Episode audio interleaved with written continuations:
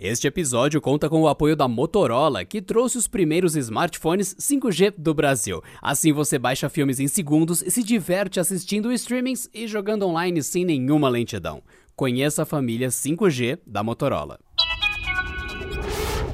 Olá! Canaltech News começando com iPhone 13, Nintendo Switch e YouTube nessa quarta-feira, metade da semana já tá aí. Eu sou Wagner Waka, vem comigo para as notícias de hoje.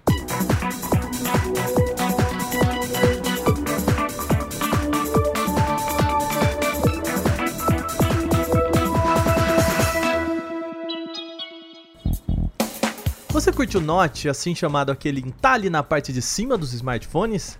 Se a resposta é não, eu tenho uma má notícia para você aí, fã da Apple. O iPhone 13 deve ainda manter o Note. Mas calma, tem uma boa mudança aí, vamos lá. O Mac Rumors teve acesso a umas fotos de supostos vidros frontais do iPhone 13. Como já dito aqui, os Notes estão ali, mas devem ser menores, lembrando os do LG G7 ThinQ. As imagens estão de acordo com outros rumores antigos, já que diziam que o Note seria diminuído mesmo, seria um pouquinho menor. Isso porque a Apple estaria melhorando a tecnologia de desbloqueio por Face ID, permitindo assim componentes menores. Pelas fotos também dá para ver que a Apple deve manter na próxima geração os tamanhos de tela do iPhone 12, ou seja, 5,4, 6,1 e 6,7 polegadas. Bom, isso ainda é apenas especulação, tá? Já que a Apple não confirmou como que será a linha do iPhone 13. Como de costume, é possível que ela venha falar sobre os novos modelos só no segundo semestre de 2021, já que normalmente os novos iPhones são anunciados em setembro. Não é de hoje que o mercado de chips vem passando por uma escassez global. Aliás, todo o setor de tecnologia está aí apanhando para suprir a demanda depois que a produção ficou parada no ano passado por conta da Covid-19.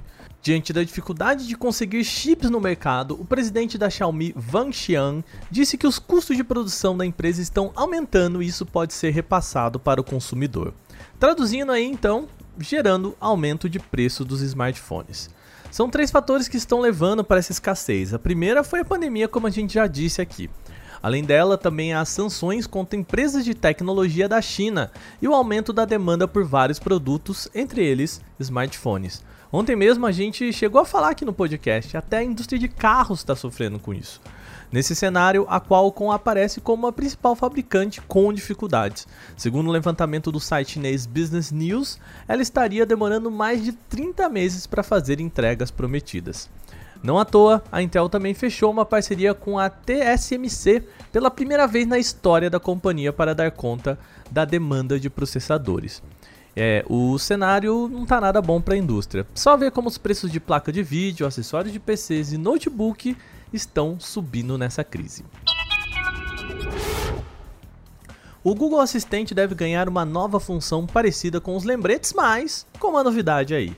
Na última atualização do aplicativo, usuários perceberam nas linhas de código a referência a uma função chamada Assistant Memory, que pode ser entendido como assistente de memória. A ideia aqui é ser mais amplo que o lembrete comum, mas atuar sobre vários tipos de mídia, como anotações, lembretes, fotos, capturas de tela, links, entre outros. Com esses arquivos identificados, ele poderia criar etiquetas e notificações para informar o usuário. Mas calma, ainda não é possível testar a funcionalidade, então há a possibilidade do Assistant Memory ser só parte dos lembretes, ser anexado no Google Agenda ou simplesmente não ser nada disso do que a gente está pensando. Talvez possa ser até só uma funcionalidade de anexar mídias aos lembretes e isso ser integrado a informações do Google Agenda. Como um recurso ainda em fase de testes internos do Google, ainda não há como ter também uma previsão de lançamento. Imagine esse cenário aqui. Você está lá assistindo um vídeo no YouTube e de repente vê um fone de ouvido super legal e fica com vontade de descobrir a marca dele. Não seria interessante se o próprio Google levasse para a página oficial do aparelho? É nisso que a empresa está trabalhando. A companhia está desenvolvendo um recurso que identifica automaticamente quais produtos estão sendo exibidos em vídeos.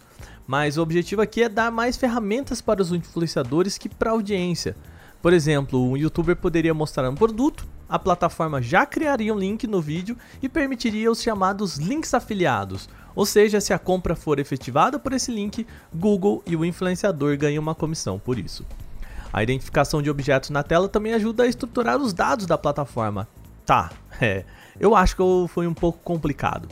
Isso significa que naquele mesmo exemplo do fone lá que eu falei, o YouTube já identificaria que o vídeo é sobre fones e colocaria em listas relacionadas ao assunto automaticamente, ou seja, estruturando, organizando os dados da plataforma. Inicialmente, os testes estão restritos aos usuários dos Estados Unidos e ainda não há previsão de quando a funcionalidade pode chegar para outros mercados, ou seja, não sabemos quando chega aqui pra gente. O Switch, aquele console híbrido da Nintendo, pode ganhar um novo concorrente feito pela Qualcomm. Segundo o site Android Police, a fabricante de chips estaria trabalhando em um console com os mesmos recursos que o Switch, mas que contaria com seus chips Snapdragon como alimentação. O ponto curioso é que o Switch da Qualcomm, vamos assim chamar, né, teria também os controles removíveis tais quais os Joy-Cons da Nintendo. De acordo ainda com o Android Police, o console teria 6.000 mAh de bateria, carregamento rápido, conectividade com 5G e a capacidade de se conectar com TV, assim como o Switch. Ah, e claro, ele rodaria Android 12. Apesar do sistema operacional, o aparelho não vai ser limitado aos jogos da Play Store. Segundo o site, ele chegaria com uma versão mobile ainda não anunciada da Epic Game Store, aí pelo menos já garantindo aquele Fortnitezinho. Por fim, também poderia rodar as plataformas de streaming Google Stadia e GeForce Now da Nvidia. Vale ressaltar que a Qualcomm ainda não confirmou o desenvolvimento do console, ainda assim, o site aponta que ele custaria cerca de 300 dólares aí na faixa do Switch e seria lançado no início de 2028. Portanto, Nintendo, abre teu olho, hein? Depois desse combo de notícias, o canal Tech News fica por aqui. Lembrando que você pode mandar um e-mail para wagner.unilogic.com.br com sugestões e comentários sobre o nosso programa. Esse episódio foi roteirizado, editado e apresentado por mim, Wagner Waka, com a supervisão de Patrícia Knipper. Nos vemos na próxima edição com mais notícias de tecnologia para você. Até lá!